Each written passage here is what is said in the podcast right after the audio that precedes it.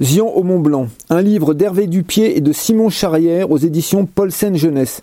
Une rencontre Guérin-Chamonix avec Simon Charrière. bah, il s'appelle le livre, il est jaune, il s'appelle Zion au Mont Blanc.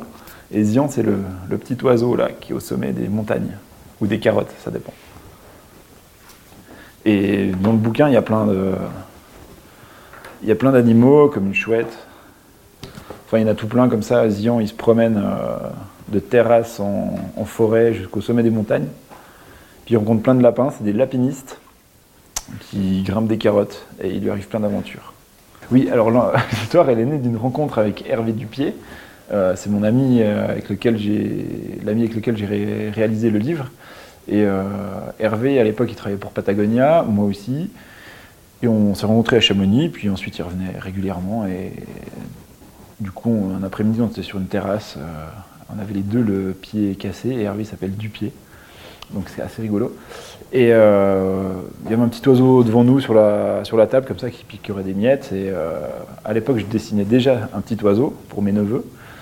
Et euh, du coup, on s'est dit qu'on allait écrire une histoire avec un petit oiseau qui partait d'une terrasse et puis qui commençait à grimper les montagnes. Et ensuite, ça nous a pris, je pense, bah, quelques mois pour réussir à avoir une histoire qui soit sympa. On n'avait aucune idée, hein, on a fait ça comme ça.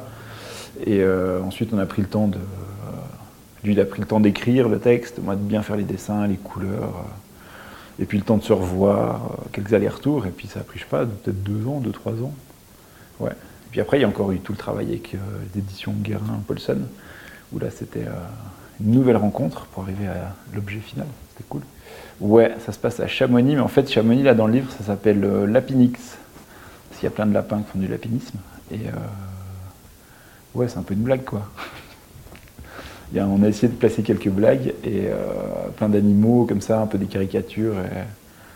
Et les lapins, c'est un peu les, lapinistes, les alpinistes, euh, et tout ça, quoi. Il y a un petit univers. Et c'est un peu satirique, non? Ça dépend, et, les niveaux de lecture s'adaptent aux gens qui, qui, le lisent, je crois. Enfin, ouais, nous, on s'est un peu marré, quoi, en l'écrivant. Donc c'est pour les tout petits, pour les grands, pour les grands enfants, et oui, il y a un peu peut-être deux, trois blagues ou une satirique sur le fait qu'ici il y a plein de gens, ça grouille, euh, le fait qu'ils veulent manger et dévorer des carottes des montagnes, euh, c'est un rapport avec la consommation de la montagne, peut-être, je sais pas. Comment tu as découvert ton, style? Euh, En dessinant, je pense, ouais. Bah, plus tu dessines, plus, plus ça, ça vient, quoi.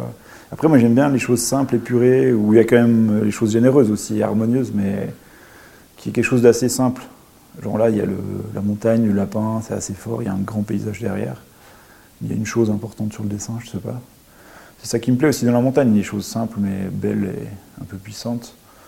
Et euh, j'ai développé, ouais, en dessinant, en regardant aussi des exemples, et en ayant étudié peut-être l'architecture aussi. On travaillait les pleins, les vides, les masses, euh, les espaces, on travaillait du vide. et dans la montagne, il y a pas mal de vide, donc euh, ça rejoint ça, quoi. Ouais. Des illustrateurs qui t'ont inspiré?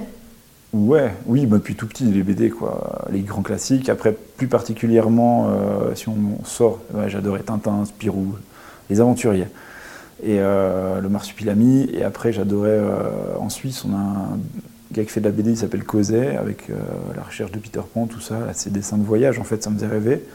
Et puis le, aussi le dessinateur de BD qui a dessiné Corto Maltese, Hugo Pratt. il a le dessin qui est rapide. Moi, j'aime bien le mouvement aussi.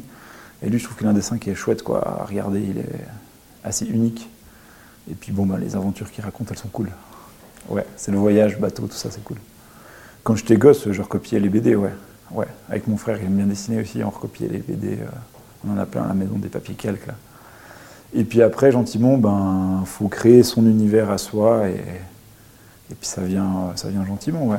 C'est mon premier livre avec une boîte d'édition euh, que, que je suis depuis tout petit aussi euh, à travers les alpinismes, et les alpinistes. Et euh, ouais, premier livre cartonné, emballé, distribué. Ouais. Et c'était chouette de le faire avec Stéphanie, ça faut quand même le dire. Est-ce que ça fait du sens d'être la littérature jeunesse dans une maison spécialisée montagne en termes de, ce que vous avez voulu transmettre dans le livre? Ouais, pour nous, oui, bien sûr, on, ça s'adresse aux grands enfants, mais surtout aux enfants, quoi. Pour nous, on trouve que c'est important. Euh, on est fan du Petit Prince, par exemple, aussi, ce genre de bouquin qui, qui parle un peu à tout le monde. Et euh, Ouais, la jeunesse, les enfants, tout ça, c'est chouette parce que ben, ils sont spontanés. Je sais pas, notre histoire, elle est assez simple, rigolote peut-être, et euh, on peut leur donner un peu des, des petites valeurs ou des petits enseignements à travers le dessin. On- à travers le dessin, on peut transmettre, euh, c'est pas moralisateur, on peut transmettre un message sympa et leur donner envie simplement, quoi. Ouais. Puis après, ben, je sais pas, s'ils commencent à leur copier, tout ça, c'est cool, quoi. Et, puis, euh, ouais, là, on leur apprend à se faire des, je sais pas, euh, Zion, il se fait des potes, il apprend où sont ses limites et tout ça, donc ça peut-être, peut-être ça va les aider, je sais pas. Les aventures de Zion, elles peuvent continuer? Ben ouais, là, on va dire qu'il est né à Chamonix et puis il est arrivé au sommet des montagnes. Et euh, moi, quand j'étais jeune et que j'arrivais au sommet des montagnes, je voyais qu'il y en avait plein partout. Donc, euh, puis il y avait des mers de nuages qui n'arrêtaient pas. Donc, euh, je pense qu'il va aller voir un peu plus loin, quoi. Il y a d'autres choses aussi. hein. Peut-être les océans, des choses comme ça. Ouais, avec plaisir. Qu'est-ce qu'on retrouve en résumé dans, dans le bouquin sans dévoiler l'histoire? On retrouve un petit oiseau qui doit faire la même chose tous les jours, picorer des miettes. Et ensuite, il observe des personnages autour de lui qui font autre chose. Et des montagnes, il a envie d'y aller. Et du coup, déjà, il se bat contre sa petite société où il est né. Donc il en sort et après, il part à l'aventure. Et là, il rencontre plein d'animaux différents. Et ensuite, il part à l'aventure vers les sommets, quoi. Mais ça, il faut, faut regarder dans le livre ce qui se passe. Les notions importantes, il y a quand même pas mal l'histoire de l'amitié qui, euh, Ouais. Qui est importante et pour toi et pour Hervé. Oui, pour nous, ben, déjà, on est deux potes. Et euh, la montagne, ça soude, euh, ça lie les amitiés. Et euh, là, les animaux, en fait, c'est des, des amis à moi ici et à Hervé à Chamonix. Donc, moi, ça me fait marrer de les avoir dessinés. Et pour moi, c'est important d'aller en montagne avec des amis, ça, pour les souvenirs, pour le lien, le moment qu'on passe. Quoi.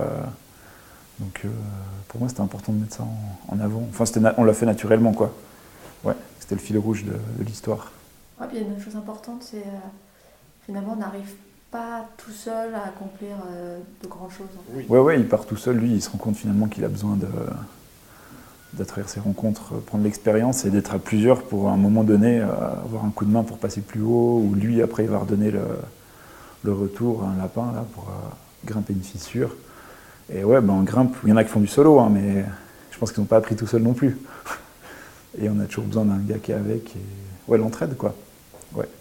T'as déjà eu des retours sur, ton, sur le livre, sur ton personnage? Ben oui, oui. Ben déjà le personnage en fait, je dessine depuis longtemps et les gens l'aimaient bien, donc j'ai continué à le dessiner jusqu'à ce qu'Hervé l'aime bien, il me dise viens on fait un livre. Et ensuite, euh, ben là ouais, vu que maintenant il avait, c'est un personnage un peu euh, public vu qu'il est imprimé, c'est plus le mien.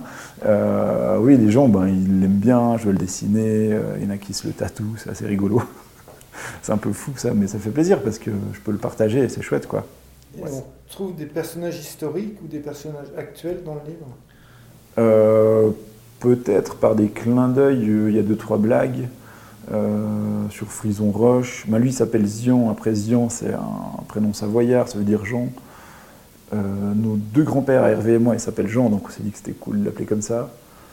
Et euh, il y a. Ouais, Zion c'était un personnage de f- premier de cordée, aussi par hasard. Et euh, il y a des personnages ben, dans les amis, il y a deux trois personnages qui sont bien vivants à l'heure actuelle, donc euh, voilà quoi, ouais.